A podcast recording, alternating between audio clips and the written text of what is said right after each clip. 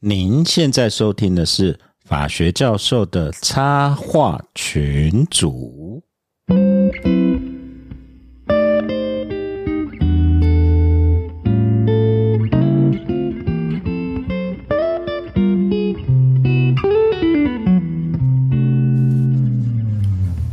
嗨，各位听众，大家好，我是这个节目的常设来宾熊赞律师。然后我以为熊仔突然忘记他叫什么艺名，我是夏教授。嘿，我是水豹。我是外湖，Hello，我是陈功桥。嘿大家好，我是雷浩明律师。耶欢迎雷律师，耶！耶，谢谢。各位听众有没有发现，今天第一个打招呼的是谁？我们节目好像已经正式被篡位了。你要讲你自己吗？哎，有听众说陈功桥是不是不见了，我们总不能说他跑去干嘛的，对不对？红牌被取代了，这样。对啊，陈赶快上来刷一下做忧国忧民的事情，这样子，在。没有没有，赶快上来刷一下前不久存在培佑新感。改有关系，这样子。没错，各位听众有讲到，最近就是国防部很忙，所以我们成功奖就很忙这样子。陪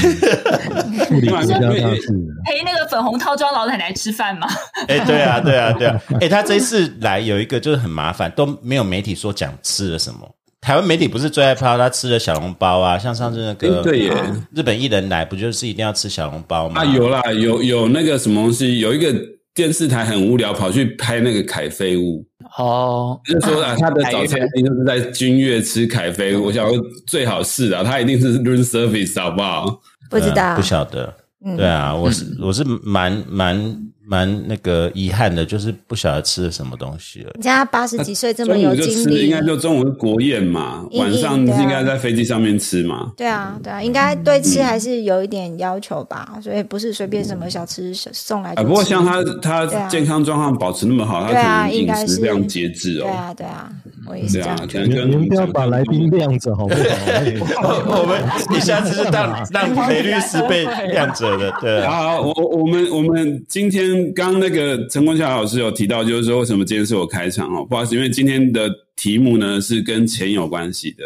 那各位知道，就是说 呃，没错我们节目凡是跟钱有关系的，都通常都是都跟我们无关都跟我们无关。对尤其今天要访问的是那个年收破亿的律师，我们嗯 我们一听到说，哎，今天今天的我们都没办法，对啊，三年年收破亿这样子，我们今天访问到雷浩明雷律师。那雷律师呢，哦他真的非常的非常的特别，也非常的优秀。他应该是我所知道，就是说台湾律师界这这几年来，好，这应该是钱赚最多的吗没有没有，不是最多的是就是事务。所经营最成功，而且成长最快速的。哦这个其实成长最快速是我知道至少至少就是说明面上面哈，那种做很奇怪的业务我们不讲哦，就明面上面呢，在最短的时间内呢，营收可以破亿，而且事务所成长速度非常非常的快。我个人有幸呢，前不久有机会跟雷律师有有蛮长。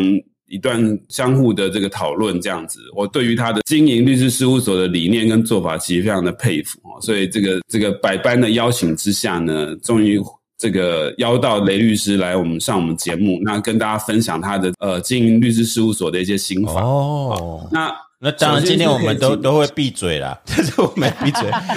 我先乱录一下各位各，位老师也可以，就是说把这个心法传授给学生啊，因为的话，你你下面的学生就有谁之后就是下一个营收破亿的这个法律界的风云儿这样子。哎、这个很重要哎、我我先自录，我先抱歉乱录一下。为什么我我觉得真的很重要？就是说，我们当然没办法插嘴，可是对学生来讲，因为我们最近看到，最近不是有三个律师因为诈骗集团又又被收押了嘛？嗯，因为现在真的律师业不好做，除非你是人蛇集团、诈骗集团，年轻律师可可能有点机会，但是不靠诈骗集团、人蛇集团能够连收上亿，这真的很不简单，而且很很令人鼓舞。对啊，对啊，所以这真的很期待这一集啊，对啊。对，包括熊战也是，熊战那种不务正业的那种也不算，对不对？对啊，我我我这个真的比较特，我的业务真的比较特殊一点呐、我的可复制性，坦白说其实蛮低的。对，然后另外一件事情就是很干，肝脏的肝这样子，哦，就是 完全是拿命来换的，所以这个不鼓励大家学习这样子。哎，那我们请雷律师自己介绍一下雷律师已经被我们吓死了，都到现在都还没讲到话。不会不会你妖魔鬼怪。对，不会不会，大家好，我是雷浩明律师。呃，很感谢刚刚熊赞律师的介绍了。但就是呃，其实我们事务所已经三年多了啊，所以没有刚三年，现在已经都快四年了。那呃，我们事务所其实呃，真的算是蛮幸运的，就是为什么会呃发展的比较迅速，其实蛮大一块是呃我自己的个性。其实我我是一个蛮社交障碍的律师吧，就是我没有办法太呃透过就是传统的这些途径，我觉得这是一个很好的技能，但我做的不太好，就是我没有办法太透过 BNI 啊、狮子社啊、芙蓉会交到太多朋友，然后从这个管道接到案源。那但还是要做律师嘛？那时候的想法就是可能会想说，网络会不会是一个比较好的开始的管道？所以我们事务所其实。到现在为止，还是大部分的业务其实是从网络来比较多的。那也是可能我们刚好搭上网络成长起来的那一波。在我们刚开始投广告的时候，呃，广告的就是投放的成本还很低。然后后来转做 SEO 的时候，啊、竞争的人也相对少，所以我们应该就是顺着这一波起来的啊、现在做的比较幸运，所以我们事务所现在大概有呃一百个正职同仁，大概四十几个律师这样。哦，等下一百个正职的四十几个律师，那是大说哎、你们没有先先去查他的事务所资料哦。没有，我想说，因为我一直误会是雷秋律师，你知道？我本来想说今天是今天是要讲网红，那雷秋是他哥啦，哦雷秋是他哥哥哦搞混，雷秋我下次可以约啦哈。雷秋是走不同取向的，对对，我想说雷丘开玩笑他们没名不是有亲戚，关系的，但是但是常常人家会误会他们两个是是是有什么亲戚关系。哎，所以所以你们你们雷律师，你你你事务所这么大哦，这个已经超过一般，这个已经已经超过一般中型所了。因为对啊，因为最近我在省政府几个来标的，都你都比他们还大哎。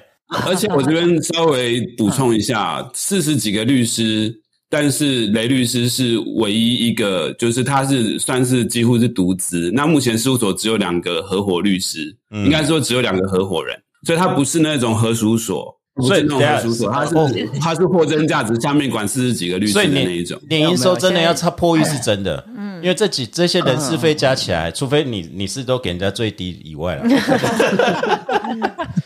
哎，熊赞，我现在误会了，我本来一直以想说熊赞是今天讲是一个年轻律师网红这样子，没有没有，今天是货真价实的，那真的我们要闭嘴了，没有哦，这已经是企业家等级了。这是企业家等级。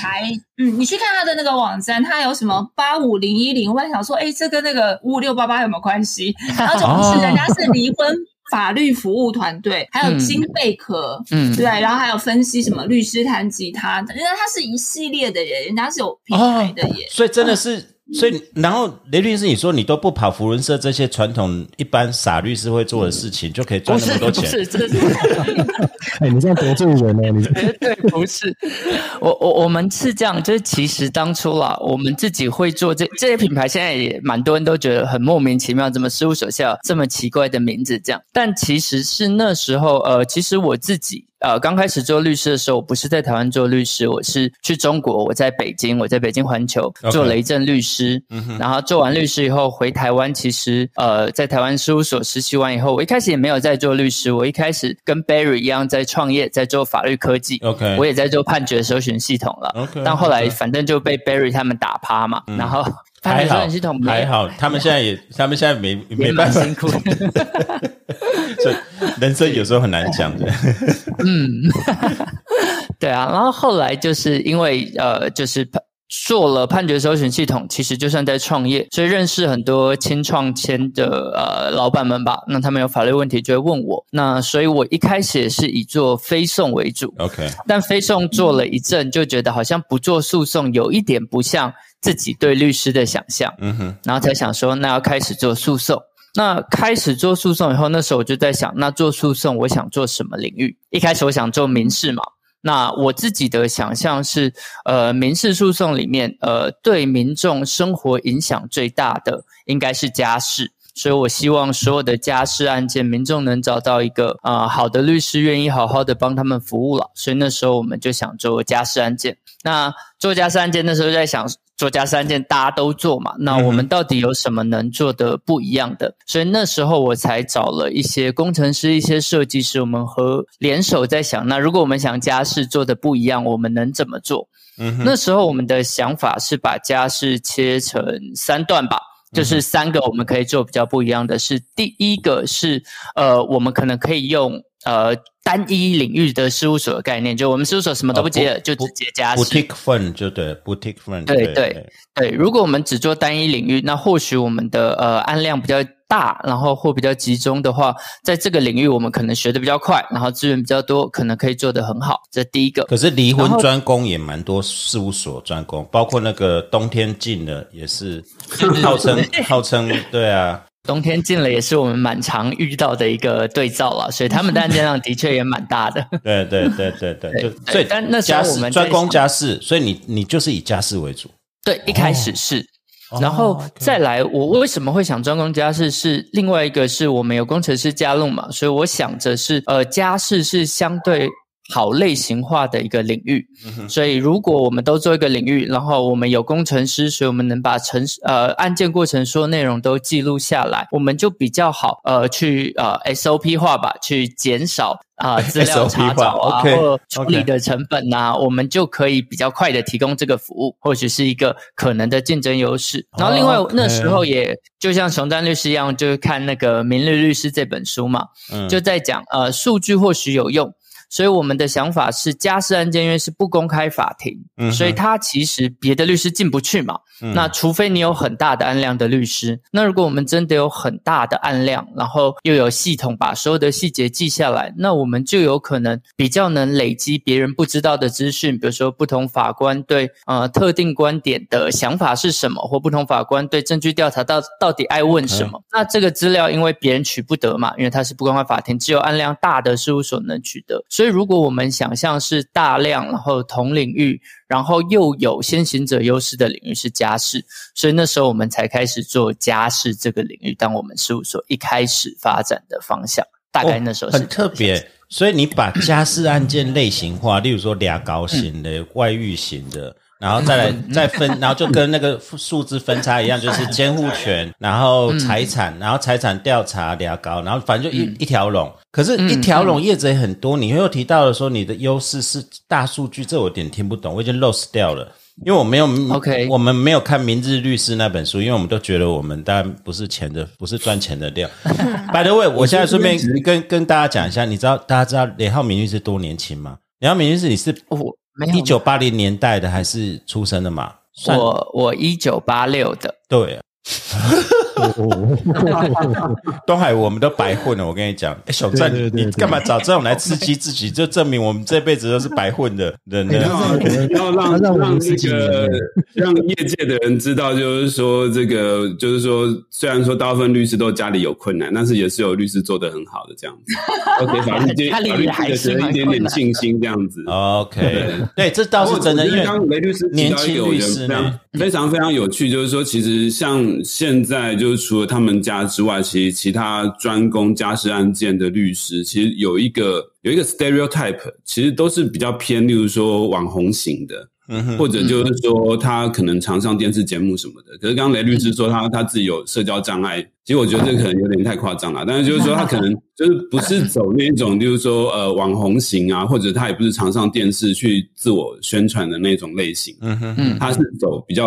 这个科技导向，那雷律师，你可以跟我们分析一下，就是说你那时候，就是说你你干嘛跟人家都走不一样的路？那你觉得你就是说以这样子的方式，你们自己判断，就是说你们跟其他，例如说刚刚说，例如说好这个呃冬天进了的律师啊，或者其他的这种呃比较吃个人品牌形象的家事的律师，你觉得你们的的做法的差距在哪边？呃，我先回答，就是刚刚就有讲嘛，就是实际上，呃，为什么我们觉得我们数据是有意义的？什么数据化这件事？其实我们一开始设想是，呃，我最早想做的是，我觉得法律服务应该大家都要能使用到了。那呃，所以我们事务所一开始设定的目标就是人人都能使用法律服务。所以一开始我们真的很追求案件量。而不追求获利。这样，那一开始我们也用了很很呃直接的运作方式，就是我们想说，我们收低的价格，嗯，就有机会收到更多的案件量嘛，先把案件量冲起来，破坏市场，思考。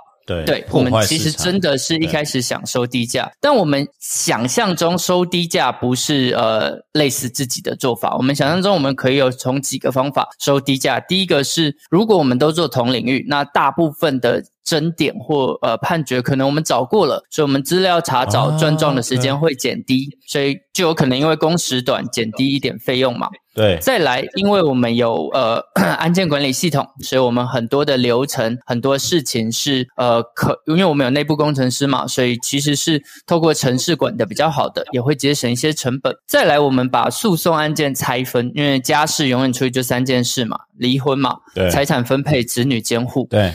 但我们发现很多呃妇女或很多要离婚的呃人，其实他们没有那么在乎财产分配，因为财产分配其实是蛮花心力的一件事，要查财产，要算怎么分配，然后要公房算进去不算进去等等的。那我们就说，那我们如果把这一段切掉，就是单做离婚跟监护权不分财产的话，我们做的事也比较少嘛，所以我们也可以报低一点的价格。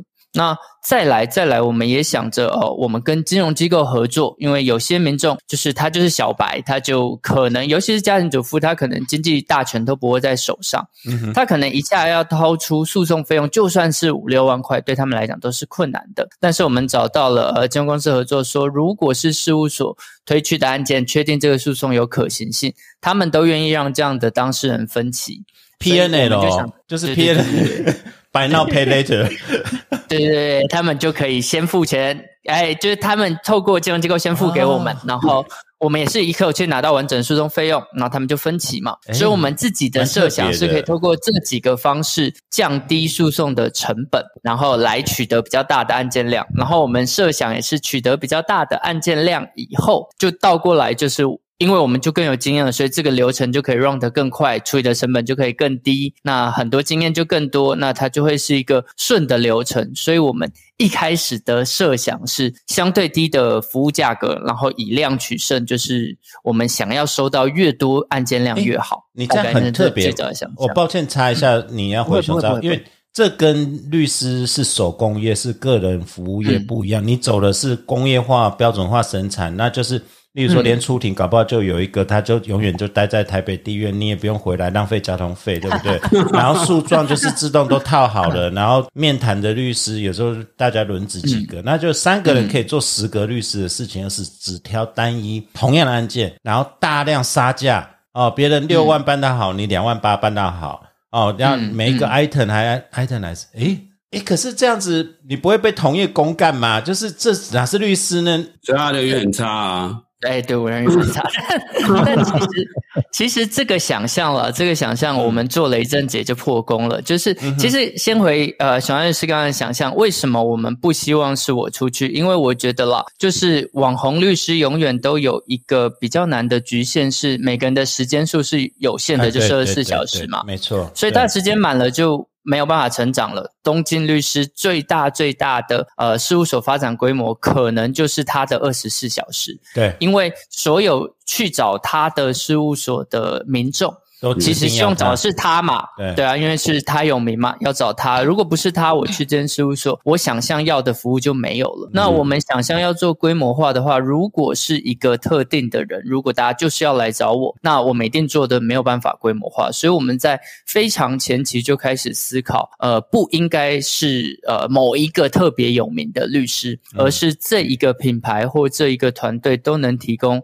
差不多品质的服务，所以大家信任的是这个品牌，那我们就有很多的律师才有放大的可能，所以那是一开始取舍的问题。这个这个有点像那个高点补习班的概念，对不对？哦，嗯，对你找什么林台大、张台大、某正大，但都是高点的，对不对？对对对，就是所以就是把把律师的个人的特质给完全抹掉啊，抹去这样子，对对，嗯嗯，但是这个基本上跟。律师这一行的一些特性是有点背道而驰的，因为其实大部分人都还是会希望说能够找到一个自己相信的搭配的律师这样子。是是，那这个部分要怎么克服呢？呃，其实其实我们先讲关于。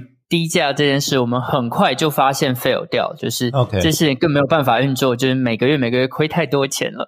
就是因为实际上我们还是想好好处理案件，然后我们发现的确我们设想减少的成本是有发生的，就是我们转账比较快了，我们资料查找比较快了，但是但是这些比较快的效果并没有呃真正减低案件处理成本太多，因为加事案件其实更多的成本在跟当事人沟通了，当事人的情绪嘛，对对对对，没错。然后嗯等庭啦、法院的程序安排啦，这些事情是你再熟练都没有办法减低时间成本的。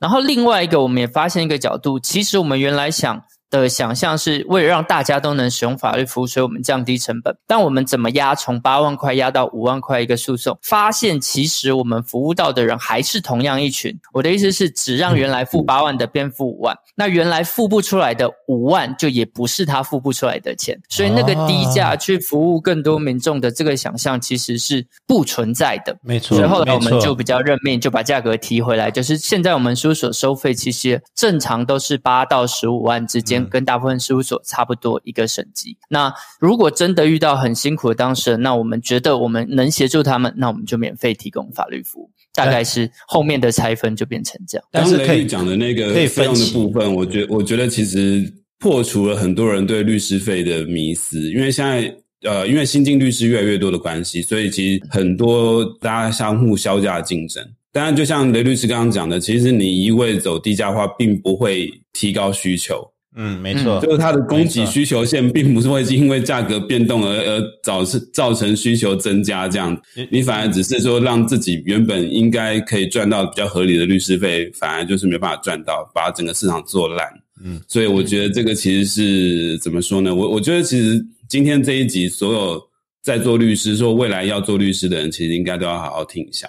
哎，等下我切一下熊赞，就是律师费的部分，我帮你直说，你们两个不敢讲。你真正打坏律师费的是法律辅助基金会啦，它有一个 锚定在那边啦。你所谓的低价，就是说回应雷雷律师讲，就是说以为低价会扩增需求，但是熊正就讲，其实那个需求曲线不是价格影响的。但是你如果把价格影响在那边的话，你就会影响到别人收收取的。呃的动机、啊定价的定价嘛，第一，我想想看，法律辅助基金会一一审级三万五，对不对？啊，而且对民众来讲是完全不用付啊，因为这个三万块是法服付给对对，那律师的嘛。就跟健保一样嘛。那人家开一台就是三万五啊，那你收八万是怎么样？那大家就变成法律师自己就开始说，那我我其实而而且还有一个秘密啦，就是说，如果你开价开太低的话，当事人会质疑你啊，对。嗯，对啊，可是觉得你的服务是不是有问题这样子？对啊，所以其实这件事就就蛮两两难的了。但我们实际也发现哦，就是原来我们有在担心开价开太低，当事人会不信任。但我们自己在看，因为我们所有案件都有去追踪最当初开的价格，最后成案的状况，还有处理的状况。实际上，在当年我们开相对低价的时候，然后是我去咨询的时候，基本上那半年应该是有来咨询的，全部都有委任，可能九成五以上都会找我们。那时候开的价格可能是五六万块，但真的到开，比如说后面比较正常一点，开八万块，或现在比如说真的如果要指定我来处理，可能会是二十万。那呃这样子的价格区间以后，的确对委任率还是有很明确的下降。比如说到八万块的时候，大概是呃六成多左右的委任率。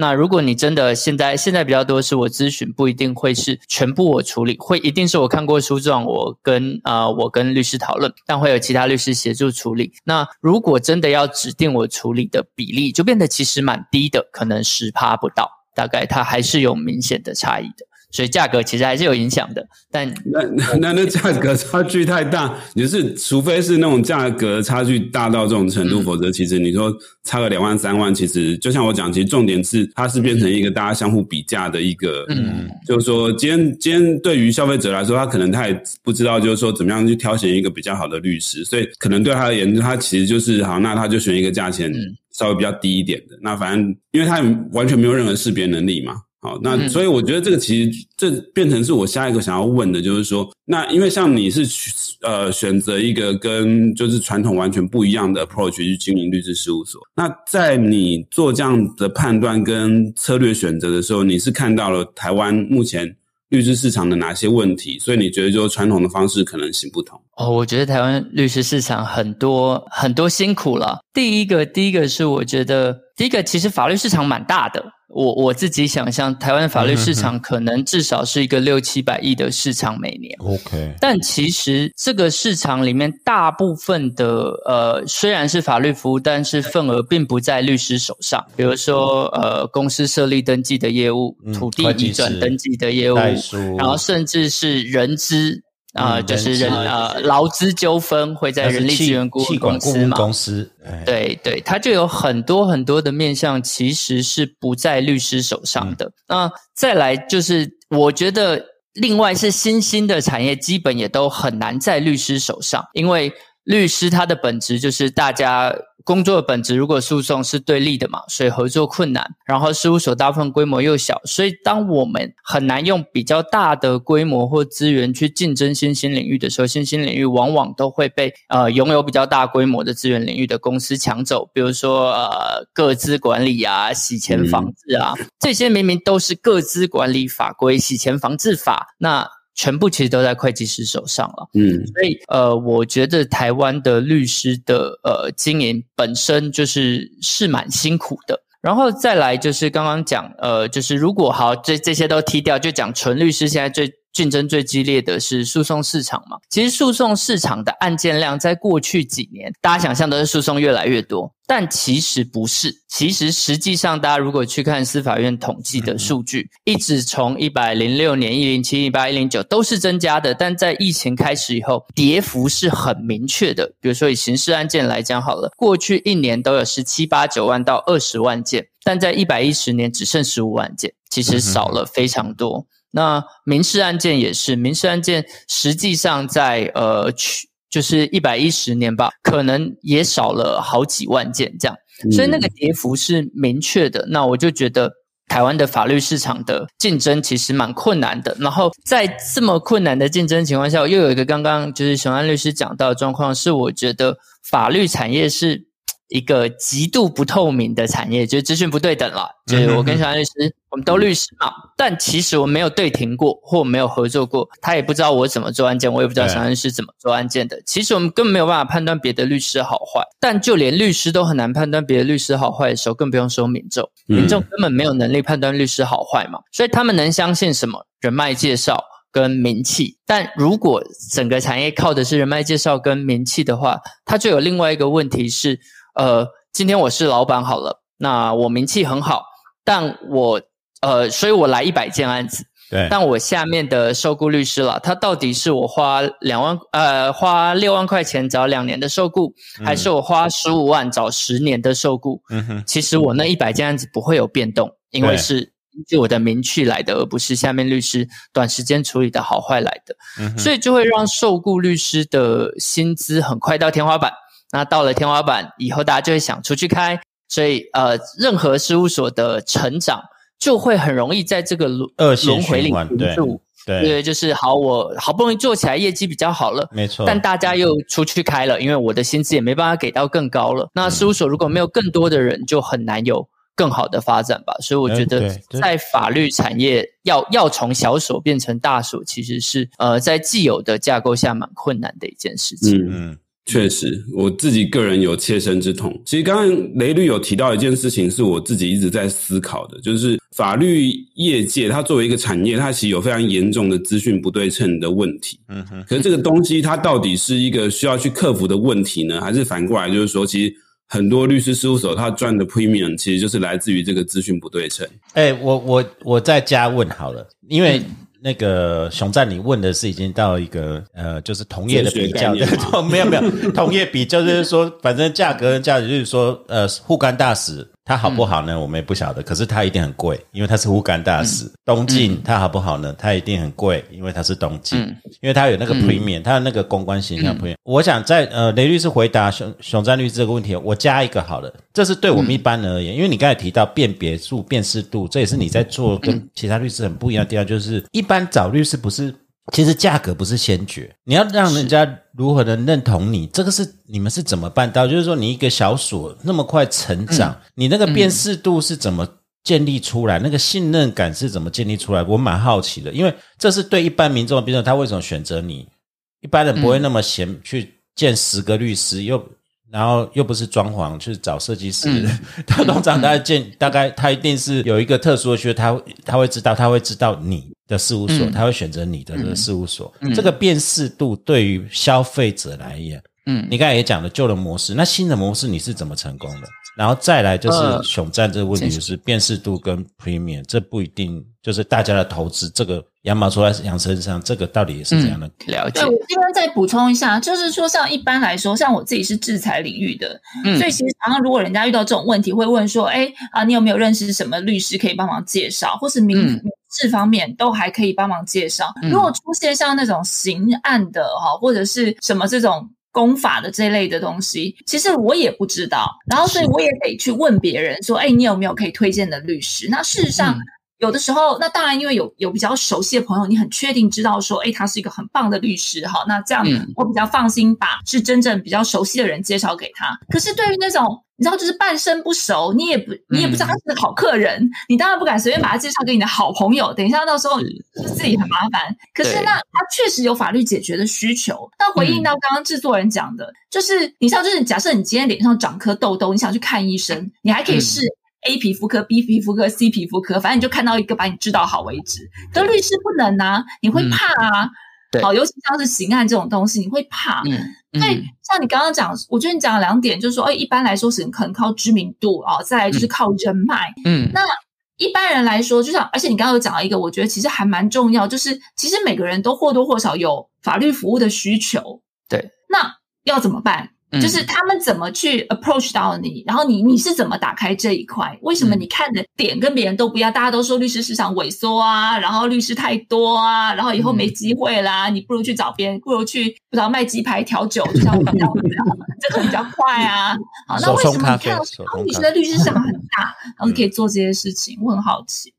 嗯，第一个呃，怎么 approach 到民众这件事，其实就是我们那时候选的就是两件事，一个就是因为我的背景是我之前有跟 Barry 一样在做法律科技的创业嘛，所以我们有一些科技的资源，然后我也跟一个很好的。工程师合作，那这这真的是蛮幸运的，因为我们之前就是同行。那这个工程师是就小我一届，然后他是台大法律的，然后台大法律念一念就觉得法律不好玩，就转资工，然后就自工念到毕业，然后就去美国念资工博士，在中国创业也很成功。但是那时候他就想回台湾了，所以回台湾来我们就有合作的机会。那一开始我们还没有那么大的案件量的时候，我们怎么说服民众我们是能处理这个领域专业的？一开始我们是用城市当一个引子，就是我们把过往的所有判决找出来。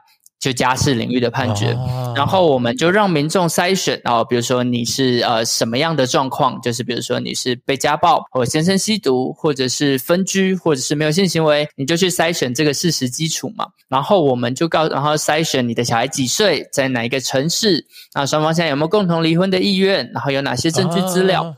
我们就让你筛选证据资料以后，就捞过往的判决，告诉你过往有这些资料的案件，在判决里面可能得到的结论是什么？我觉得民众害怕使用法律几个，第一个是不知道有没有找到好的律师嘛，对；第二个是对结果的预期太太空洞了，嗯，因为法条很明确，但是法条的 range 很大，所以他们不知道我的事实套到法条是什么。所以我们就透过这样的城市，让民众哦，我筛选了一下，我好像知道一个可能的长相，他们就比较愿意来找我们。这是第一个，好像狮子座比较配配什么双鱼座之类那种感觉。对对对对，就是这个概念。你把你的资料给我，就告诉你这样的资料过往大概。所以雷律师，你以前就是先有一个网站，那有些人就是会 Google 说我要离婚了，我就自己填看看，然后你下面就是给他一个概率，然后就是说如果你想要更进一步了解的话，就可以找我。是这，是因为这样子吸引到，对，太好玩了，真的真的太好玩了。这个真的是很不错，但是待会可不可以我们再花点时间？因为有伦理的问题，就是招揽业务跟广告的问题。待会我我印象中好像是一个 app，对不对？呃，是一个 app，呃呃，有人做 app，但我们那时候是网页，那时候我们哦是网页，我做的网页，填简单的资料，那就有点像那个心理测验那种感觉。对啊，对。对对，有点像心理测验。哎，难难难怪人流立刻，因为他就算委任律师，他还是很想知道说大概结果是怎样。然后你们给出来的结果也不会太夸张。对，也不会我们给的结论其实不是我们自己的判断，就是我们直接把判决，那时候我们也有把判决去切了几百个 tag 去看家事案件里有哪些可能影响的因子，然后就照你填的 tag 去捞这个判决出来，然后再统计这些判决的结论嘛。所以的确是过去几年判决可能的结果方向。当然每个案子都有太多组合，一定不一定，但至少大方向这个给的结论是贴着判决走的，而不是我们想象的。我觉得这种可预见性很好哎、因为、嗯。因为很多时候，因为律师讲话都很保守，然后因为律师讲话保守原因也是因为确实你也不知道法官，然后当庭遇到的人是怎么样，或者这些组合，所以就说，哎、嗯这个案子我们有胜诉的可能性，我们可以努力看看，但是我们不能怎么样怎么样。嗯那问题是我现在就是要跟你讲，我现在就是要你告诉我，我到底的有没有成有没有机会成功能够离婚？如果嗯。几率很低的话，我就根本不要提呀、然后省得他提了以后，就对我的人生造成那个，你就告诉我他六成的、七成的还是八成，对？嗯然后可是嗯。没有一个律师敢说你稳赢的，嗯，对那对，个也不能陈光小，我说来跟你讲，要我我跟你讲，我跟你讲，那个重点是怎样，你知道吗？因为刚开始哈委约案件的时候，其实律师跟当事人之间，如果特别是不是介绍来的或者怎样，他没有一个互信，或者说他还在试探对方，不只是当事人会试探律师，律师也会试探当事人。嗯，就是说我不敢把话说的太满，我不知道这个当事人是不是疯子啊？那我跟你讲讲太满的话，然后万一你你反过来咬我的话，那不是很麻烦吗？所以这个我觉得它有一个好处，它可以作为一个润滑剂啦，就是说我至少有一个不是我讲的，是这个分析下来告诉你的结果是这个样子。那你来告诉我的时候，我其实就有一些比较好谈的内容，比较容易说服你这样子，是在这里。因为东海湖讲这个是很重要，就是说，跟现在进到雷律师你那边的案子，你就不用试探当事人了。因为当时已经上钩了嘛，你已经用你 AI 机器人分析了，你可能，例如说百分之六十会胜诉，然后获判金额是多少，然后或者监护权怎样啊，然后几年内小。他如果买单，他进进去真的要请你没有那种真正厉害的是，他明明知道胜诉率只有百分之二十，还来找你的。所以你也 你也过滤掉过了，你也过滤掉，就是就变成说是刚才东海很重要，就是说其实律师也会跟狼 K 啊，嗯。跟狼 K 除了是那种付不出钱以外，还有就是会不会缠着你，会不会怎样很麻烦的？OK，、但是嗯，你用机器人过滤掉还兼捞客，哎，真的很天才哎，但其实，其实我也要讲，这这是我们一个很大的入口的模式。嗯，但我们发现了，其实其实民众多半玩完了以后，他啊、玩完了知道一个大概状况，然后我们后来还会在结果页面告诉他，那他诉讼会发生什么事嘛？多久会完成诉状？多久会开庭？法院大概等多久会去调解？调解会调几次？审理会审几次？告诉他他一个发生的进程，或是就他的事实可能补哪些证据会更好。我们会有个这简单的报告，但其实有这些资讯，还是没有太有办法帮助当事人真的自己就处理了。所以更多的是看完这些资讯后，他们不会直接就来找我们委任了。更多的是我们中间还放了一个阶段是，那如果看完资讯他还有问题，他会加入我们的 Line，那我们 Line 就有法务同仁、律师同仁固定的在线上回复，把他们的问题先都厘清的更多以后，再到现场。所以基本上我们真正更多的筛选可能是在 Line，就是他的事实到底有没有处理的可能性，哦到底这个个案有没有问题？那我们是不是选择约他来现场付费咨询？那他来到了，就是因为我们经过几段的筛选，所以成案率都还蛮高的，大概会是。哦，那这样蛮蛮有效率的，所以它其实是有一个像 SOP 或者像呃处理流程的一个 processing 的一个过程并不是说只有前面那个入口网站引流量来的事情就结束了。对，对那当然这中间很多应该是做生意的 know how，所以是可以请雷律师多讲一些这个核心的 know how 这样子。没别那是你要问的吧？你不要假借我们你不要假借。我，没有啊，可以讲多少就讲。我可是我们想要问的，这我就比较不是想问一下，是是，你这样子好像也有走在律师职业律师伦理规范的边缘，嗯有没有这种 concern？、因为像像像我们东海湖，它就是因为太红。他就会被嗯。台中律师工会盯上，不然我都一直跟他讲什么 东海湖，你就立一个全身的那种巨无霸海报放在台中地院前面，然后你就手指着他，孤独求败，然后上面写四个字“拿球棒独孤求败”就好了。而且我跟他说不要拿六法，拿球棒。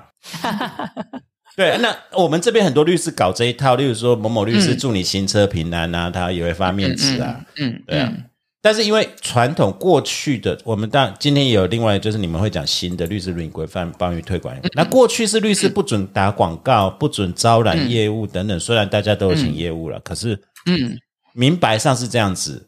那你那时候如果去克服，还是你没有被找过这样吗？不像东海有被台中律师公会找过麻烦这样子。我自己其实是蛮担心或蛮小心这件事的，因为律师伦理规范从来都不是不能做广告了，而是广告不能去违反什么律师的品味啊，然后广告不能去标榜胜诉率啊。然后广告不呃，比如说过去还有一些很好笑的是要经过呃呃什么审核啊，或者对对对对对对对，但基本上审核这件事是全部都没有在做。但打广告这件事或宣传这件事，其实看起来是可以做的，只是你到底能做什么？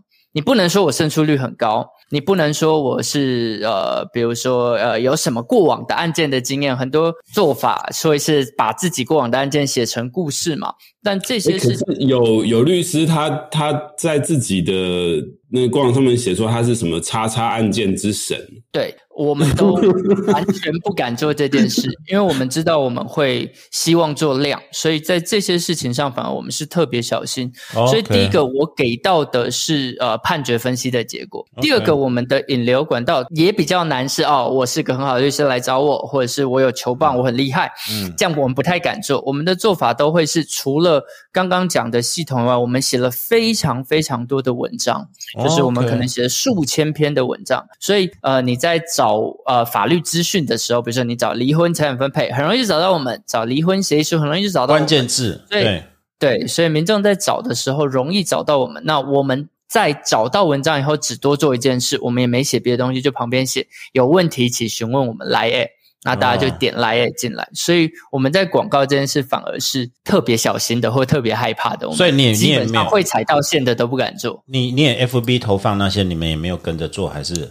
呃，Google 的广告投放有做，然后 FB 我们有做过，但实际上的结论就是 FB 的投放成效，至少我们做起来不特别好。对，就不特别好。我们就只是讲好了，Meta 是乐色。这我的经验也是这样子，因为我以前我以前还在当当值日生的时候，我觉得 Meta 是乐色。对，我想问其他问题，就你刚刚也提到，你们要写很多文章嘛，是律师在负责吗？然后还有就是说，你刚刚有提到说，哎，像很多事务所就开始做起来之后，有一些律师就会呃出去开业啊之类的。那你你自己事务所也蛮大，有一百个职员，有四十位律师，有像像是那些理差啊，或者是差律啊这样子，有一堆。头衔那样子，有一堆头衔嘛？因为就是我想说，你那四十个都是受雇吗？因为刚刚熊大提到说，你就两个两个 partner 嘛，对，那其他都是受雇嘛？那他们有升迁机会吗？嗯，就因为因为因为刚刚有听你你讲说那些理差之类的，他们就一堆莫名其妙的。这个有两个模式，头衔嘛，对不对？敦北大所或号称敦北大两个模式，一个是真的合伙人位置很少，但是会有开放空间；一个是资深啊、出街啊、干嘛的。啊，分了啊，另外一个是全所几乎都是高级合伙人。哦，对，全所都是 VP 那一种。对对对对对，这我比较好奇，你怎么？我也蛮好奇的，对，你怎么留人？好啊，好啊，对对呃。第一个，第一个，我我我们原来刚刚有谈到，就是在制度设计上，为什么呃受雇律师一阵子就想出去？其实我想象在诉讼所最大的难题就是薪资上限了。嗯，就是因为我们的案件来源是我的人脉或我的名声嘛。嗯，那因为是有限制的，所以我不可能无限制的调涨大家的薪资。如果薪资不断调上去了，就超出我的成本了，我就没有办法运作嘛。那我们改从网络来的这件方式，就是只要我网络经营的好，其实那个案件员的呃数量可能会比个人大非常非常多。就像我们现在想象，我们占的市场占的份额还是小的，所以我们还有很大的成长空间。那在我们有比较大案量成长空间的时候，我们能给大家的薪资就会相对好一些。嗯，就是这是第一个可能性，增加市场量。对对对，就是因为原来的新呃事务所营业额有限嘛，那假设我们营业额真的能像我们预期的放大，我们就有更多的空间。然后再来，我觉得啦，就是其实跳出去开业是也是一个成本评估。其实我自己看呃律师的市场是这样，我觉得一个出来开业的年轻律师，一开始能做的蛮好的，可能第一年、第二年做到一百万，第二年做到第二三年做到两百万是蛮有机会的，但。这件事再往上就相对困难。那呃如果在在我现在看啦，就是大部分的事务所其实要评估他们的营业额，我都会是这样想象的，就是假设他有一个受雇，他的年营业额大概就四百万，他有两个受雇大概就八百万，所以大概可以去评估他们的情况。那嗯其实你会发现，开越大的获利率不一定好越多。嗯那他们预期在比如说我营业额两三百万的状况，他们自己赚进口袋的呃钱吧。可能也嗯在一百八到两百之间，那这是有风险的嘛？就是你要承担业绩的起伏嘛。对对，对所以，如果你能给到差不多这样的薪资水平，我相信就有机会把律师留下来。就是至少在诉讼所的状况是这样，而不是非讼所。非讼所的架构长得不太一样，嗯所以我们自己就会设计，希望律师能呃逐年成长，然后到呃一个跟外面开业能相对比的薪资水平。那那在这件事情上，就会变成其实要往后想。那如果其实我讲更实际的，就是嗯一个。五年的律师跟一个十年的律师，他们能承办的案件数量会是两倍吗？不会，不不一定，十年的也不可能办五年的两倍嘛。嗯所以你给十年都要 double 的薪资是很困难的嘛。所以他们需要有什么其他的技能是我们也需要的，可能就是我们蛮多在思考的。比如说管理，就可能是蛮难的一件事，就是你怎么让年轻的律师虽然只有呃一两年的经历，但也可以做得很好。那或许如果有管理能力的人，我们就能给他们更多的薪资，或者是咨询，因为我们的咨询不是你要很有名气人脉嘛，是我们把案件引进来，你就好好的跟当事人说明跟说服，然后希望他好好的把案件交给我们。那如果你咨询是能做得很好的，或许也可以从这个部分多给你其他的呃薪资的来源。嗯我们自己也是在。还在很努力的想要怎么去让大家的薪资跟成长跟呃自己开业是有可比性的，嗯才有机会把人留下来。好了，现在当老板讲话都很客气，这样子，你讲的老半天就是说我给你的金额就是你自己评估看看，不会比外面差好那么一点点。哎，这个金额在台北大概现在落在哪边？因为其实听说中南部好像现在都比台北高一点点，对不对？呃，我们事务所是这样，我们有蛮多分所的啦，所以我们有台北、对对对桃园、新竹、我刚才台中、高雄但是我们给的薪资是一样的。哦那我们自己给的薪资水平大概是这样，就是前几年的律师比较固定，如果实习，我们大部分就是给三万五。哦，那不错，实习还有钱给他。哎我现在听到很多 都都都不给钱的，还要付钱给指导律师，哎，对，但大部分实习现在还是付费的，但是我们会抓稍微高一点的薪资水平。然后嗯实习完的转正，我们通常就是六万，然后呃受雇一年以后我们会到七，然后呃慢慢的到受雇三年左右，我们会到九左右。那再往上就会是要看你是不是承担别的业务。比如说你做更多的呃对教育训练，你做更多的管理，你做更多的咨询，或你做分所所长，它就会有不同的集聚在在这个薪资上变动。对那这个还蛮接近市场平均值的。对对对，我们就是抓市场平均，然后稍微多一点点，大概是这样的。所以听众听到这个哈，或者在考生看到听到这个，也不要丧气哈。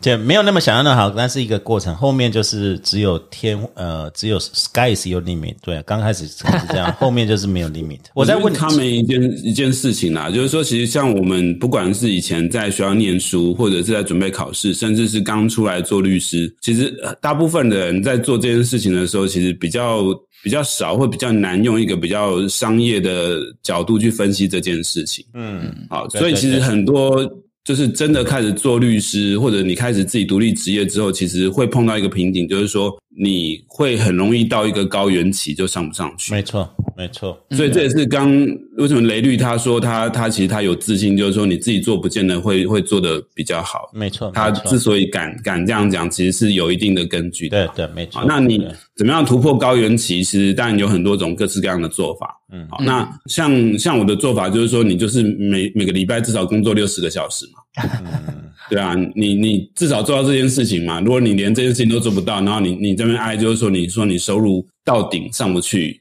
那是你自己不够努力啊。那像有些有些律师的做法，就是他就是拼命跑社团，嗯或拼命跑免费咨询，对。那当然，像雷律的做法是最极端的，他就是他从 day one 其实就是从规模化开始当成对他的对对律所的的规划的方这个向。这个我我觉得很特别，就是完全有商，因为刚才呃熊站讲，就是一般法律人就是没有商业头脑，他没有想到规模化经济跟流程化标准。其实我刚才在听你在讲，其实你的流程化标准很适合另外一个单位法院。嗯，法院如果套用你的法律科技的话，几乎可以就是裁掉一半的员工也可以啊。对啊对对，坦白讲啊，那么多法官干什么？对不对？我们都有自动判决评量系统，对不对？最后再抽个两个，那边再加权几分，对不对？对啊，这是第一个。呃，法律科技我们在聊。现现在因为绕在经营，我要问你另外一个经营问题：为什么你坚持独资？然后再来，现在很多走靠行跟。嗯，我们讲 franchise，例如说，我我也知道很多事务所，它也有台中、台台南什么七八个，它有台东分所嘞。可是那都是靠行跟联盟。嗯，你怎么看这个这个生态？就是有的有的分所一堆，可是就是靠行跟联盟，有的是真的直营，你走直营嘛？嗯，对啊。嗯，第一个第一个，我们为什么当初会想，或我自己啦，为什么当初会想走直营？比较大的是，我也跟蛮多呃大的合伙所。所的合伙人聊过，其实，在一开始，呃，走合伙，我觉得最大的难题是决定的速度是慢的。嗯哼哼。比如说，呃，好，我们今天要雇一个新的实习律师，那就要大家合伙人会议嘛。对对对对。六个合伙人，大家都很忙，一个月开一次会。那这次开会的时候，有一个合伙人提出来说：“哎。”对于在招聘人力，我们要想一下有没有什么其他问题没有考虑到，那就到下一次开会决定。所以，当我们要开一个 account 招一个人这件事，看起来是两个月起跳的决定。对，但如果在一个刚开始要发展的事务所啦，这些事情的决定步调是相对缓慢的话，我觉得很多事很难运作。嗯，那像我们要开 account 就是好，我们几个人呃讨论好要开就开了，隔天就开始招聘了，那就会在很多决定跟处理快很多了。那其实我们自己也觉得，一开始就是创业过程，其实会一定会遇到一大堆一大堆做错的事，但做错没关系，你能活下来嘛？然后很快知道这个错，换一步就好了嘛。嗯，但如果你不把决定的脐程压得极短，那你。错了要换，错了要换的时间被拉得很长的时候，就没有办法做起来。所以一开始我们是用独资的方式，就是我自己一个。呃，主持律师的方式在在经营。那刚刚讲到法院，其实我也觉得中间我们拉了一个法官进来做我的合伙人，就黄杰法官，我觉得也很好。而且我们想是倒过来的，其实是大部分的事务所都没有案件管理，也不需要。讲实案件量不这么大的时候，案件是不太需要有，没错，很细致，一次有就管好了嘛，或律师脑子里就记得了嘛。对。但其实案件量大的时候，他的确要有一些分派管理，然后追踪的逻辑。其实这个逻辑虽然法院科技老旧，但法院的制度是有的。所以其实很多制度设计，我们拉了法官进来啊，也是一个相对资深的法官，他在很多面向上看过法院的运作，也帮我们后面流程流程的调整或规划做了蛮大蛮大的优化。因为对法院来讲，其实它是专案管理，它不是案件管理。是，但是对律师，所以你刚才讲说你在做专案管理，我是很好奇，说这不是这个是颠倒过来的啦。对啊，嗯嗯，哎，那我再问点简单一点，你现在那么多所，你一个人这样子管那么多直营所，你要怎么管理啊？很麻烦的，你每天每天去不同所看一下，要巡视吗？其实我们各所都有所长，然后我们所长都是我们蛮相信、蛮资深的律师，所以案件的管理基本不会碰到我，就是。各所的所长会管理好当地的案件处理。那我能提供的就去各所了解，比如说，呃，在整个经营面向上啊，在推广上啊，在城市面向上啊，在人力上，我们能提供各所什么协助？所以我要做的是，其实比较少是各所的案件管理，其实都会是呃营运的管理。那就相对单纯，我就比如说一个月去一次台中，一次高雄。那现在新竹或桃园会是黄律师去，那我们就一个月下去一次。其实，然后我们。每个礼拜有固定所有人的线上会议，所有所长的线上会议，所以我们就透过这样子的方式来管理。所以他们是分店长，然后每天营业额结结账的时候，你只看每天结账的金额。我们都在系统上，所以是 啊，real time 的，随时实时变化系统。OK OK，对对对，很有。那分店你会给他分店激励目标，就是说你会因为你是案件成长量，你刚才讲你的心法就是案件成长、营收成长。所以你你对你就是现在带人就是应该是跟一般事务所不一样，你可能会给很多的 incentive 去冲案件量，会是这样。呃，其实之前是，但是后来越来越多觉得这个是有困难的，是经营者跟执行案件的律师就会有呃，我自己觉得是不有一点点不同调的地方。是当你当你很多做营业额，那律师要背的案件太多，他们觉得不能好好处理。那他做一个受雇最想要做的是好好处理案件的时候，就会有一些困难。所以后来我们自己也发现，呃，我们一开始想要案件量是案件量大到一个规模，我们可以有比较好的系统分析。比如说一般的事务所家事案件吧，一年可能做二三十件。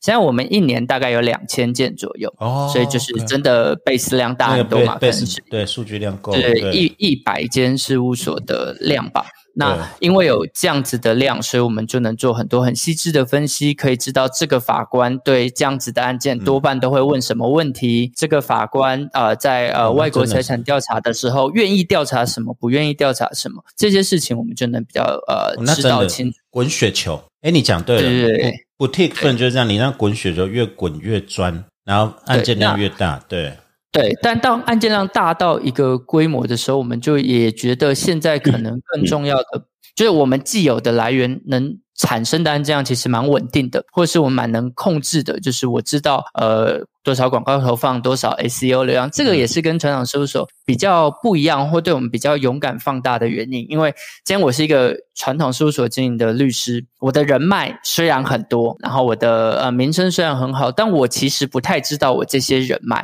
什么时候会出事嘛，什么时候会要找律师嘛，所以每个月营业额浮动的可能性相对大。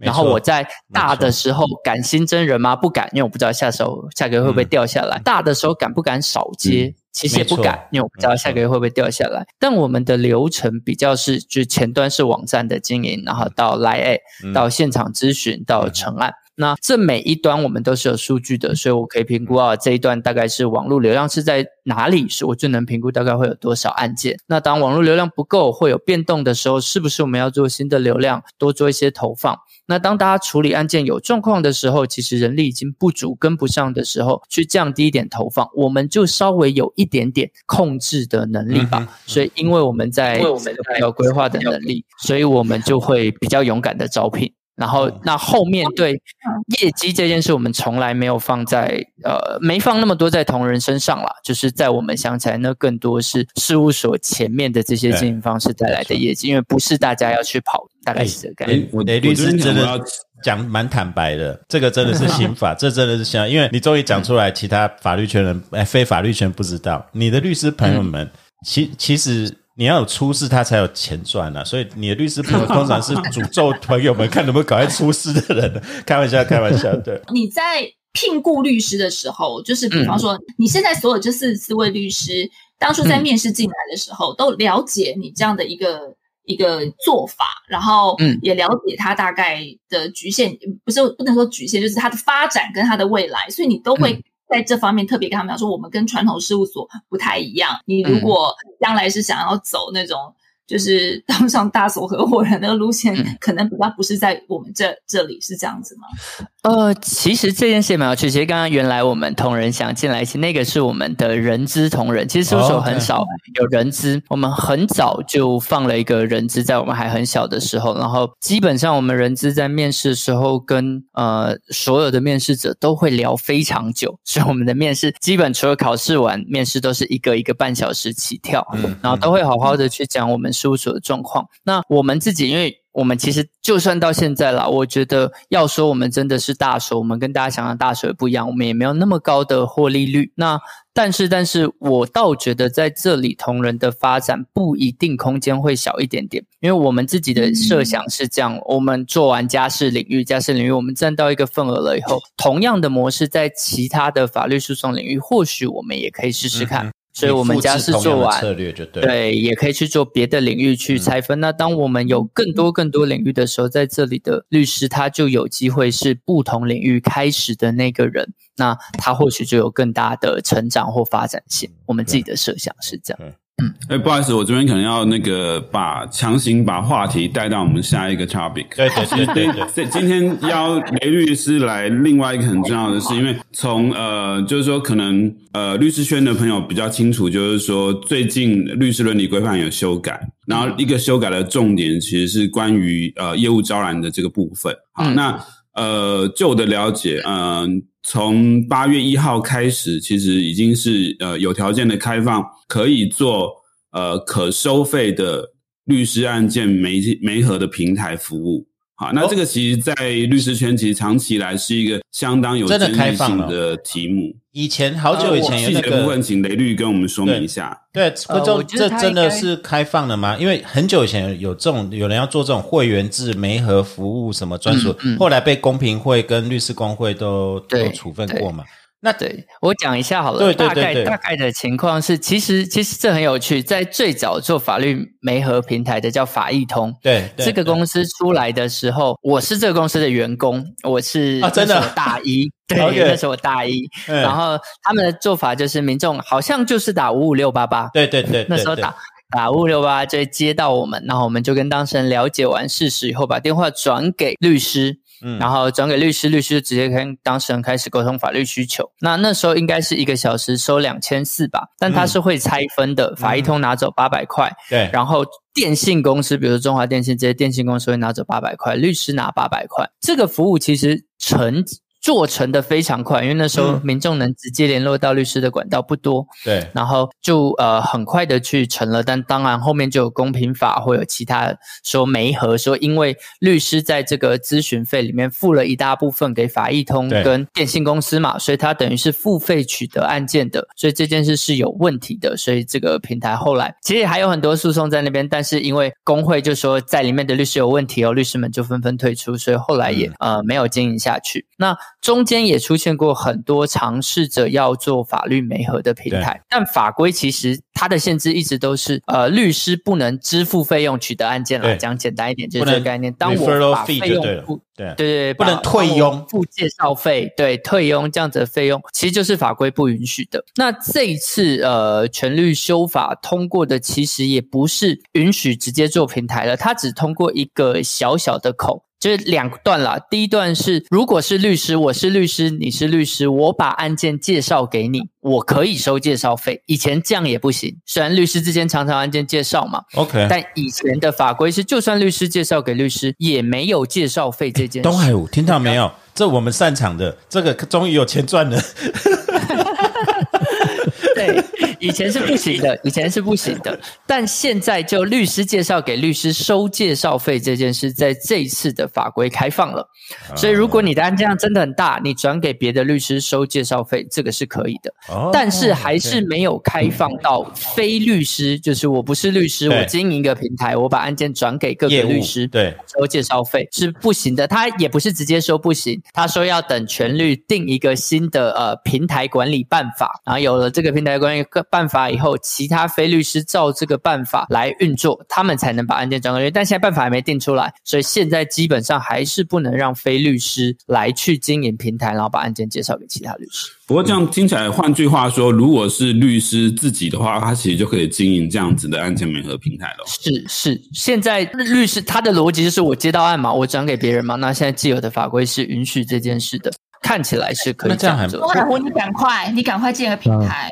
对，我跟你讲，这个让我想到一个新的商机耶。嗯，其实你想啊，这个人面广来讲的话，对很多的，特别是学校的老师了啊，对对，基本上人面都很广嘛。嗯，那所以其实啊，呃，就像我们讲的，一般人都不大会筛选律师嘛。嗯嗯，那你要靠谁？你当然靠这个人面广的，而且他又具有所谓专业知识，能够知道，哎，这个学生不错。对，不是这个朋友不错，那我帮你介绍，帮你处理好这样子，那他就可以专门用这个来做他的职业。对，东海，我刚退休了以后，他就下来做这个东西。我刚才 Q 你就是这样，你这样这样子给我们一个希望，就是现在以后演讲完啊，下课的时候，同学来跟你讲一些五四三的时候，我们以前都不理他，现在会仔细听了，听完就对对对对。我跟你讲哦，你这案子很有趣，我有一个有一个很不错年轻律师，姓雷，他专门做这个的。哦，报我的名字还有折扣嘛？类似像这种东西，还可以追踪，还可以追踪 callback 成效。哎，今天这样东海无录这一集值得了哦。你忽然觉得前途光明那种感觉。对啊，我觉得真的是很有可能，因为像比方说，像我们常常要呃，比方说像我会接触很多新创团队，然后或者这些东西，然后他们可能就要请你帮忙看，要看很多合约，就非送的部分这种东西。嗯，然后或者是有很多这种问题，问题是我哪懂那么多啊？然后有时候我就会推脱，那我能看的就帮忙看，但是问题是我们当然不能收钱啊，我们收钱就死定啊，死路一条啊。嗯，然后可是你每次又觉得说，老师不好意思，可不可以就帮忙那个乔帮忙？乔老师，乔妈妈，对，乔妈妈帮帮帮忙一下，这段就是那个你看一下啊，这个这个合约书怎么样怎么样？都中文的嘛，很简单。不甘愿，不看也不好意思。对不对？就是这个问题啊。然后因为你看了人家多请你杯星巴克，算是了不起。对啊，嗯，我们都被见，都被作践。现在以后会专心听学生的问题了，也会去开会，也会听人家的报。但是我我在想，雷律师提到这个，应该是你有嗅到一个商机，因为你们刚才就导向那律师自己做平台可以。所以雷律师，你认为说，其实真的律师真的媒合平台要出来，还是你已经着手？因为你有这种科技。基础啊，嗯嗯，我我呃也比较实际的讲，我觉得啦，其实就算这个法规通过了，大部分的律师呃要做平台，其实不容易。第一个是呃有案件为什么不自己做，要转出去给别人做？那自己做的获利一定比较多嘛？啊，再转出去可能不一定有这么多的获利嘛。所以第一个律师好像没有那么大的呃动机来做平台，多半是我多的案件或不能处理的案件或跨区的案件，我把它转出去而已。然后再来，我觉得经营平台其实是。蛮难的一件事啦，它没有想象中这么容易。它除了呃人脉这块以外，还很多的是网络经营的逻辑。那其实我觉得，真正要能做平台，要有。大的资源或真正擅长做这件事，才能把这做好。那呃，刚刚各位老师也讲到，其实我觉得评价机制也是平台很重要的一件事，就是到底有没有人能在平台上评价大家做的好坏，对对，或者是什么机制让大家有一个筛选，这件事都应该存在。但律师来做这件事都很难。第一个，之前有出现过频率网嘛，就是呃，让让大家知道至少律师处理的案件量对到不同法官的呃状况，他连胜诉率都不敢写。因为那个本来就法规禁止，再来是可能律师件反弹会很多，因为我有有的律师就很硬嘛，我就挑难打的案件，我就是要把它做赢。那我申诉当然不好看，但我其实是很好的律师，所以会大家不希望呈现这个数据，所以在这些东西都呃没有的啊，就是这些东西跟律师本质相冲突的情况下，我觉得律师要做平台其实是不容易的。那但是。呃，至少在全律会，大家的逻辑是让非律师进来做平台，律师会沦为打工仔嘛？就是大家都只能看平台的做法，然后去去接案嘛。所以这个平台要出现，我觉得或真的是合规做得很好，然后真的对律师产业有帮助的平台，相对是困难的。那倒过来讲，我们自己其实我们也可以很实际的讲，我们自己有在做呃比较大的法律案件量的时候，就是我们做一个案件来源是做 SEO 嘛，做流量。那做流量，如果你现在一个领域，比如说我只做家事案件的流量，流量一定小，对，所以我一定是做全法律领域的流量。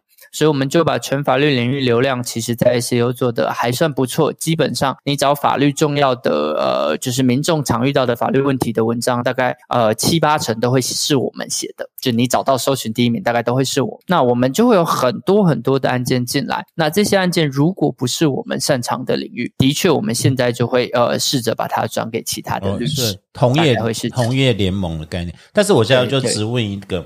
因为你是在第一代法医通的员工，其实那个 business model 是有搞头的，你自己看非常成功嘛，对不对？是，因为大家是，那你会不会想说，那你你你现在有 A P P 的基础或流量的基础，嗯，你会不会想说做像类似法医通二代这种 A P P？你有兴趣你就下载，然后会有一些法普资料，然后。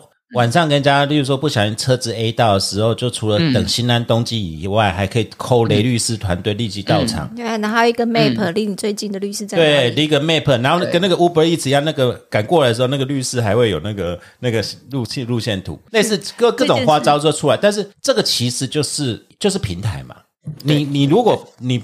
如果不愿 refer 出去，或者你自己就可以先揽案进来，再来分配，所以这个是有可能的吗？我觉得是有可能，但之前也有呃其他律师找我做过类似的平台，以前有做过一个叫呼叫律师的，后来也被工会喊停嘛。他就是刚刚那个，可能是你做的哦，不是我，不是我是另外一个律师做的，只是我没有聊过。那他他案子我有看过，对他的状况就 Allen 嘛，就是那时候的状况就是他一样，就是好，我如果赔真了，通常有紧急。呃对对对对呃案件需求都是陪诊啊、酒驾、毒驾，对对才会有紧急需求嘛。那你就直接上这个 app，他就看哪些挂在上面的律师，你就可以跟他联络，他就马上来陪诊。这大概是那个时候想的商业模式。哎，可是这个有搞一样头哎是，这真的有，我觉得有搞头，我觉得有搞头，但那时候一样 Uber 吧，这种跟 Uber 很像啊。五本律师对啊，对基本就是 Uber Uber 律师的概念，但基本那时候就卡在不能介绍嘛，不能平台嘛，所以这个服务那时候也有被呃警告，然后就基本上做不下去。但但是我觉得现在做这件事一样，现在就因为法规有开放一点嘛，律师要做这件事，我觉得是有空间的。但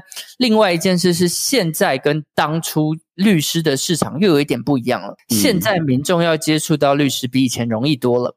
太多律师直接在网络上留电话啊，留什么，你可以直接的想办法联系到他，所以不像以前是没有太有这个可能的。嗯现在其实有比较多管道了，所以我觉得现在做这还是有机会，但起来一定没有以前那么快。哎，嗯不会，我觉得很有机会，因为真的嗯这个，因为你至少你有一个平台，至少我保证那个对这个不是乱来的人比较多。对，有挑过的人什么，我觉得平台重点在那个审核机制了。对啊，因为印象中呼叫律师应该在五六年前的案子吧？我那时候是在全全全联会的时候有看过他们在审这个案子。我可不可以插一下因为现在的技术？插一下，就是说，那因为剩不少，剩不多时间，我就直接单到这问最后一个问题。你刚才讲那么多呃 business model idea，到最后都是律师伦理规范或律师工会自己挡下来的。嗯，你作为一个现在也是这么有经营头脑，你会认为律师工会挡这些东西？因为我自己本身也有教法律专业人员，我知道那很抽象，就是他认为说律师不能自贬身价，不能搞得好像没有尊严一样。可是，嗯，什么叫自贬身价？什么就搞得没有尊严一样？这很难讲啊，嗯对不对？你没看人家护肝大使，他只敢当护肝大使，可是那个牙周病广告，牙医也卖眼镜，他也对，但是我的意思是说，医生去卖各种东西多，然后只有律师只有一个赖律师卖头痛药而已，多可怜啊，对不对？对啊，其其他医生什么都卖啊，对不对？我的意思是说，从这边去思考，到底从头我就请教两位了，也请教东海湖，就是说，到底工会是不是拿着保守的名义去打压年轻人，还是工会的一些老旧的观念真的要被抛开来，才能适应法律的界的现实？嗯，你是挖坑给我们跳啊？你在干嘛？东海我可以讲啊，没有，嗯你就抽象一点讲，就是是不是工工会里面还是对大部分人，因为就是还是老派嘛，他可能没有商业头脑，他是不是不就不能理解？没有啦，你应该这样讲啊，因为对很多工会大佬来讲的话，他们不愁吃穿嘛，啊他不会觉得那个是他最重要的问题呀、可是对很多律师很重要的问题，年轻人律师他要能够，他他也想打广告，也想在 FB 上投放，也想要加入这种，不然不然也只能被法服赚那两万块、三万五哦。我我讲坦白话，我觉得工会其实有那种老鸟跟菜鸟的迷失啊，嗯，嗯。就是说他在工会待久，他就觉得我是老鸟，然后你们这些菜鸟，你就要慢慢来学啊，对不对？哪有东西富贵，哪有一触一触可及的，对不对？你一定要慢慢来啊，这样子我们大家才这个职业才会稳定嘛。那那像那个雷上雷来、啊、雷律师这样三年就就打趴所有人，那 就是工会最害怕的那一种，就对了。所以大家知道要针对谁了，对不对啊？没有没有，我我我其实讲的是一个 fair question，不是挖坑，就是说工会本来是希望自治，大家维持一个价值，可是会不会变相变成反而这个这个保守反而阻碍了自己市场的发展，是自己捏死自己的？其实我、呃，我自己的想象是这样，其实呃，因为我有选代表，但其实我有在就是参与这些会议的过程中，我觉得它的分歧不太那么直接是年纪，尤其是我们看现在深圳在有登记入工会的律师大概就一万多个嘛，嗯哼，其实这一万多个里面是十年内的律师，大概占六千多个。所以其实过半都是年轻律师了，不只有呃资深的律师，也蛮多年轻的律师对开放一些运作的方式是有蛮多呃嗯担忧的。那呃，我我自己觉得，就大的所而言，或比较资深的律师而言，呃，说实在要他们改动的确不容易，因为在过往。就是其实呃也蛮多是，就是我们看《明日律师》那本书也都在讨论嘛，在过往律师这个产业收费溢价的空间是大的，就是因为这个服务别人很难提供嘛，所以你可以有比较大的价格提供的溢价空间嘛。那在大的所，他们因为收的钱相对多，所以溢价空间大。然后，但是日常执行的业务又蛮多的，所以他们其实不用想改变，或没有心力讲改变。就是一台在跑的车子，你要帮他换轮子很难嘛，你要调整什么东西很难嘛。所以原来这些就不是在他们基本思路里面。那在呃年轻的律师。其实大家对这个产业的想象，或其实我们在进入这个产业以前，大家是看不到法律产业整个长怎么样的，大家很少机会去认识到哦，到底有多少间事务所，大家是怎么经营的，有什么样不同的业务类型，然后呃，我们要能做些什么事。所以大家的想象，其实更多大家觉得优秀的前辈，其实是呃像大所这些前辈的这个路径。所以。其实，尤其是呃发展的好的进大所的年轻律师也会觉得，如果我有一条可以这样走的路径，为什么我们要把这个市场打乱，然后变成一个呃，就是其实不太确定未来会变成怎么样的状况？所以我觉得这个限制不只是呃资深的律师在限制，是呃大家对呃有一些限制的思考逻辑本来就是不一样，所以反而。限制自己的想象力，对这个产业的想象，这个怕改变。这个应该说是北律的观点啦。你如果说是中南部的工会的话，他们有他们的文化啦。嗯嗯，应该这么讲。对，那这个文化你要改，不是那么容易的事情。嗯嗯，他要注意到这个脉动，其实也不是那么容易。所以其实必须要有一个先驱者，或者说有一个。放在前面，你无法辩驳的 model 出现的时候，他才会觉得，哎，这个东西我们好像应该要这样做，或者说我们应该改变些什么这样子。嗯，就是说，其实其实其实现在市场的变化已经非常大了，就是大家其实很多会观察到是说这几年因为律师入学率增加，所以新进律师增加很多，但是其实。除了律师人数增加之外，别的，例如说台湾的经济变化、产业变化，或者是民众使用司法跟呃法律的需求，其实也有很大的变化。嗯，但这边其实很少人去做一些比较客观的研究跟跟判断。那某程度其实也跟法律界，其实我们花在这种类像研发或者是去呃去了解，就是说客观经济环境变化的这个成本跟时间花的太少，也有非常大的关系。好，那另外插题讲一件事情，因为其实到今年的年底，全国律师工会其实又要做一次新的改选。那目前其实推出来的候选人，其实呃，坦白说，其实我觉得年龄层比较偏高一点。嗯，那虽然就是说，现在其实呃，登记为律师工会会员的年轻律师，其实可能他的人数其实不少，甚至有可能过半。但是就我自己呃曾经参与过选举的经验，其实年轻律师的投票率非常的低。嗯。就他们对于公共事务其实非常冷感的，所以反而就造成就是说，虽然他人数上面是多数，但是其实在投票的时候，他的权重是低的。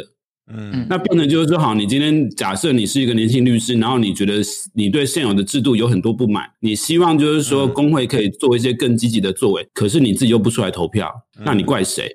好，那我是想说，也趁这个机会，其实真的鼓励大家，就是说，你真的要好好的去思考，就是说，今天假设。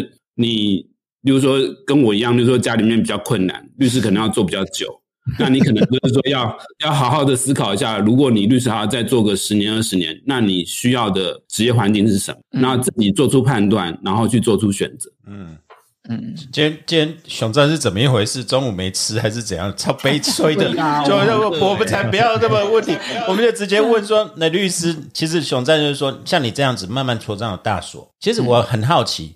未来像你这样年轻的大所跟旧的大所是不一样的 business model，不一样观念，其实会改变。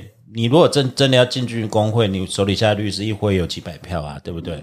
也许是个新的力量，会不会是这样子想法？我想熊战大概要问你是这个问题吧，我帮他超译成这样子。你问的哦不是我问的，哦对不对？到时候那个那个要要要直接收听受雇于你就几百个，然后再砸一点出去要影响的这些老家伙，然后我钱多，对不对？不要不要不是这样讲，不是这样讲，是他们那个 SEO 的技术拿来打选战就超好用的，就看他要不要用而已啊。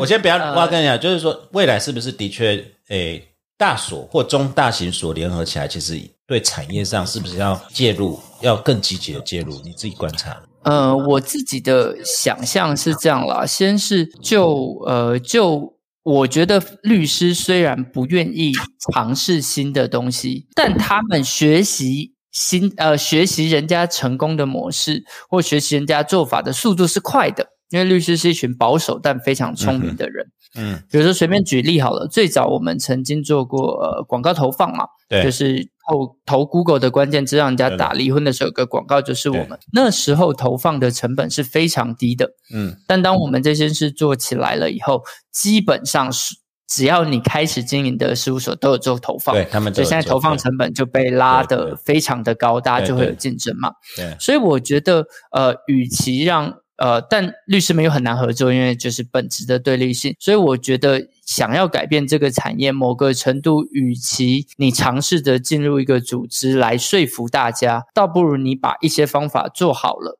然后真的大家觉得是有帮助的，或是有益的，那大家学着做，或大家讨论出新的运作方式。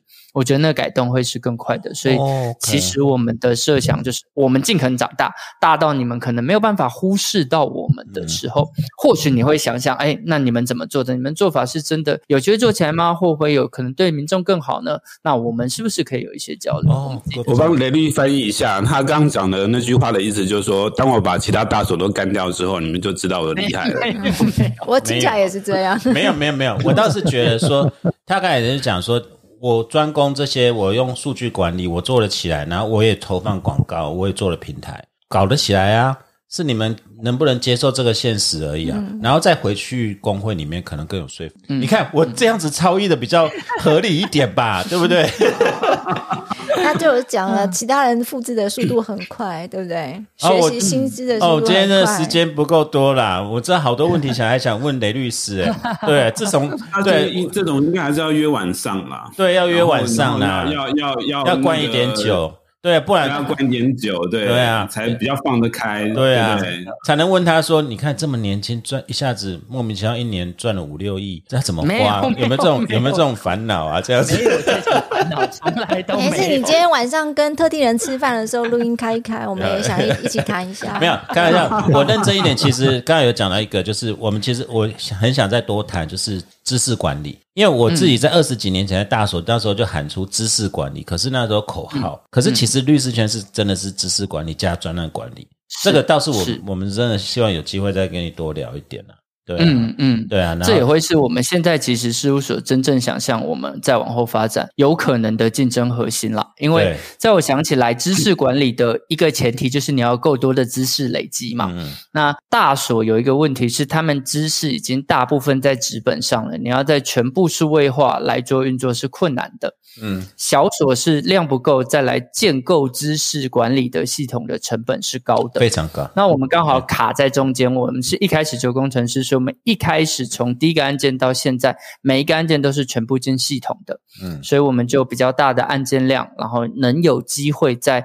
累积的这些案件里面去做分析，而且这件事其实我们也都蛮最近才开始有机会做的。因为其实你说加事案件，你有两百件、三百件分析也没有意义了，因为没有那么多。然后你找到都固定是那几件。嗯。但当现在我们有五千件、六千件的时候，其实有一些分析讨论或有一些资料查找就比较有意义。因为以前大家能查找的管道其实只有判决嘛。嗯。但判决会把很多过程都简化掉了嘛，因为是法官最后的决定嘛。但如果我们有这么多的案件，量我们可以查的是个案，可以查的是案件笔录到底问什么，证据到底调什么。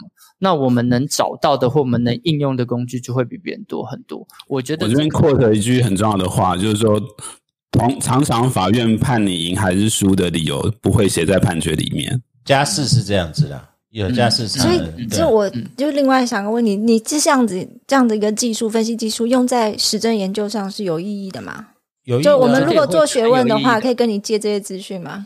那我们我们之前那几个案子说没有效果的话，就是我们没有真正的工程师去做这些自然语判断。因为因为法律要做实证研究是其实最困难的，因为刚刚就是像熊赞讲的，其实有太多因素了嘛。那最后决定又是在法官这边。那如果你把所有的因子都能够排列出来，然后告诉我们个一个分析大概，尤其我因为我现在讲就是在讲合理使用是绝对最难做的，没错没错。对，嗯，所以这种东西如果能够做起来。我我帮你上不来，其实你去挑家事是很有趣的，因为家事是出了名的不可预测性，全部是靠法官的想法，对谁比较喜欢。我觉得你如果家事都搞得定哈，更大的是刑事犯罪跟一般民事，那就简单了、啊。你现在甚至根本根本就是。你以前家事很耗时间，是因为你要陪当事人很多都要调，每个人不一样。可是你都已经精细化、类型化，一个律师可能一个诉状标准诉状产生，他可能按几个十分钟以内就产制一份诉状出来的，那当然生产力高啊。那你这样拿放在那个烟毒案件，烟毒案件那是上万上，这个量更大。民事案件、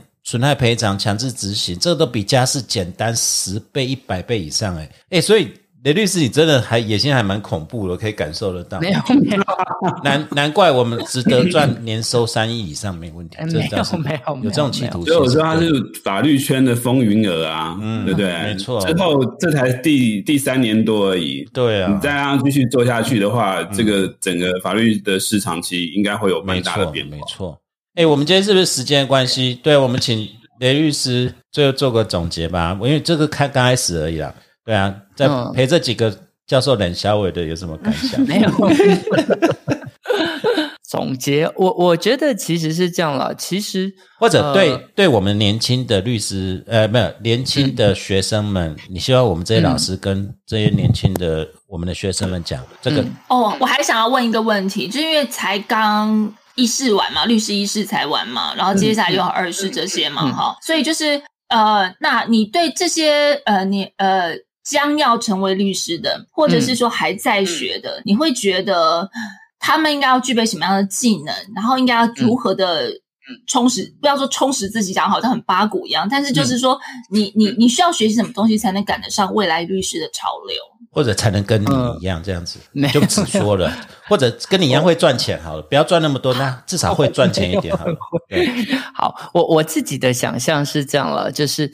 第一个是呃，法律产业其实是一个相对变化慢一点点的产业，但它变化慢一点，并不是什么这里的人不聪明的原因，是因为它很稳健嘛，它一直都有这个需求嘛。但因为它变化慢一点点，所以其实像我们为什么就会做起来，并不是我们特别厉害，而是我们在其他产业里看到了很多已经存在而且证明有效的经营方式嘛，只是你把它转进来带入法律产业。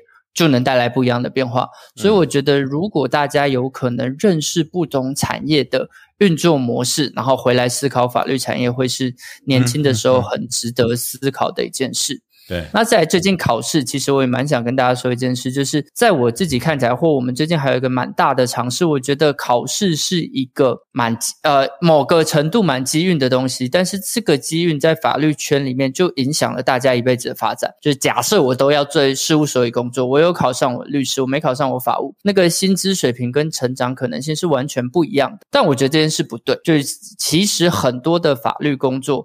不是考上的人才做得好，考没有考上，但他能好好做的人也能做得很好。那我觉得这是我们自己也蛮想改善的一件事。我们想让法务的薪资成长空间也不像一般事务所到到顶就是五六万，嗯我们这里就一定会有领超过这个很多薪资的法务，因为他能把事情做好。所以我觉得大家可能另外一个设想思考，考试绝对是一个有帮助的事，但请设一个门槛，不要把人生都投在这件事太久。就是呃，考过了当然是一个发展，考不过，我相信未来市场只要有更多更多的变化。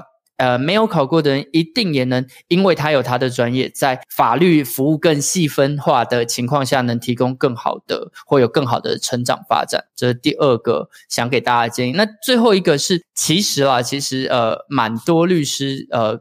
我们面试，当然现在我们也因为就是要尝试不同领域嘛，所以来这里也不会只做家事了。但很多的律师，不管来这里或去其他地方，在实习阶段，他们的说法会说是我希望尽可能的接触到很多不同类型的案件，真是没有不对。每个案件你从没有碰到第一次碰，你会忽然觉得自己从零分。变到三十分，好像变成长很多嘛？但其实三十分并不是大家要的服务。嗯，对。如果你实习阶段是什么都接触一点点，什么都三十分，你到受雇了，其实就一个老板来看，我没有一件事放心交给你啊，嗯因为每一件事你能做到就是三十分的程度。没错，所以，请在学习开始工作的阶段，除了广以外，尽可能也选一个领域，告诉人家这个领域我是能做好的，我是能做六十分的。你这个东西交给我不会有问题。当老板相信了这件事的时候，他才有可能教会你教给你更多，让你尝试、让你学习的事。我觉得这是呃，对呃，相对年轻的律师来讲，我自己希望给他们的建议，大概是这样。哇，太赞了！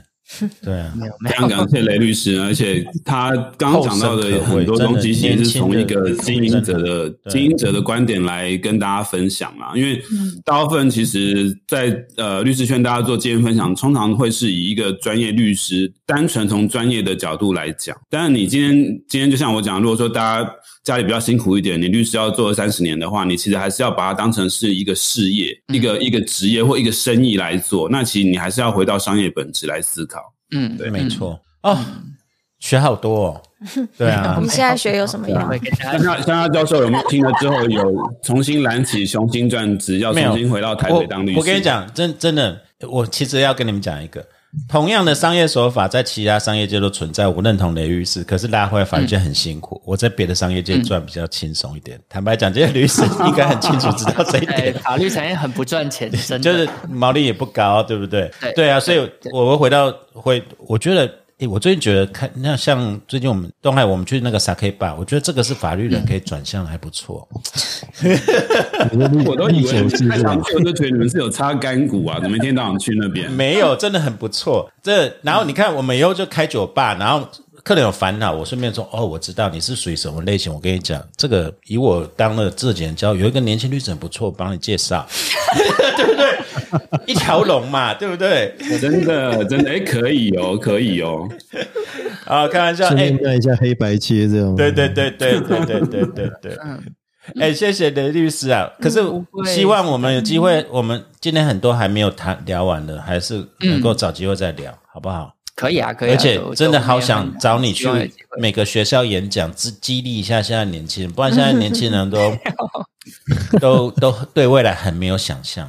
真的，我讲真的，现在大学法律系其实。士气蛮低迷的，就算考试，嗯，那那考上了，他士气一样低迷，看了很心痛，我们也会觉得很难过。就是好像以前以前早期都还会遇到学生就会很积极，然后有一些想法，然后有一些幻，有些梦想。我觉得梦想是好的，对。然后甚至要出国或者要干嘛，他们其实或是像我看到你的经历，你有去很多的国家尝试过不同的这些事情，以前至少会愿意去试，然后现在。很多都连试都不愿意试，你要花很多的口舌才。我觉得年轻一辈他们其实资源比我们那个时候其实多非常多。现在学校都有安排他们交换啊什么的，以前根本没有这种东西啊。嗯，对啊。所以他们其实资源相对是多的，但是我觉得就是说，可能像夏教授或陈功桥老师讲的，他们可能比较少看到一个就是说，可能是 feasible 的一个一个一个路径吧。就是说，看来看去好像没什么路可以走。对，嗯。那像以前可能我们，例如说以前呃，我们这个时代可能就是说，像像江香浩教授这样，例如说去出国留学拿学位，然后后来进东北大所，这可能是以前我们想象中的一个成功的路径。可是其实到我这个时代，其实这条路其实就已经走不通了。对，那再往下的。时代的话，其实他们需要其实有一些更有想象力的方法去突破现状。嗯嗯，哎，我觉得真的要找雷这么年轻，而且讲话非常的有逻辑，而且非常有经验，非常棒，非常棒。然后来让我们学生看到说，因为我们来大学演讲都是些老人啊、老头啊、官啊、大律师啊，大家就看一下真正的年轻人，其实跟你一样年轻，可是他只要有一点想法，他去做了就能。对不对？三亿算什么？对不对？对对，林律师来讲，第一个 连第一个 milestone 都还没有到，对不对？没有。然后千万不要被骗进币圈就好了。是我们的结论吗？不是，不是。干嘛忽然要扯到这里？啊那！谢谢，今谢谢熊赞，我们就 wrap up。谢谢熊赞，因为 OK OK，对啊，谢谢雷律师，因为待会那个对。那雷律师，我们保持联络哦，谢谢，谢谢，谢谢，谢谢大家，谢谢，拜拜。My head is heavy，好能。My feet are tired，got troubles many。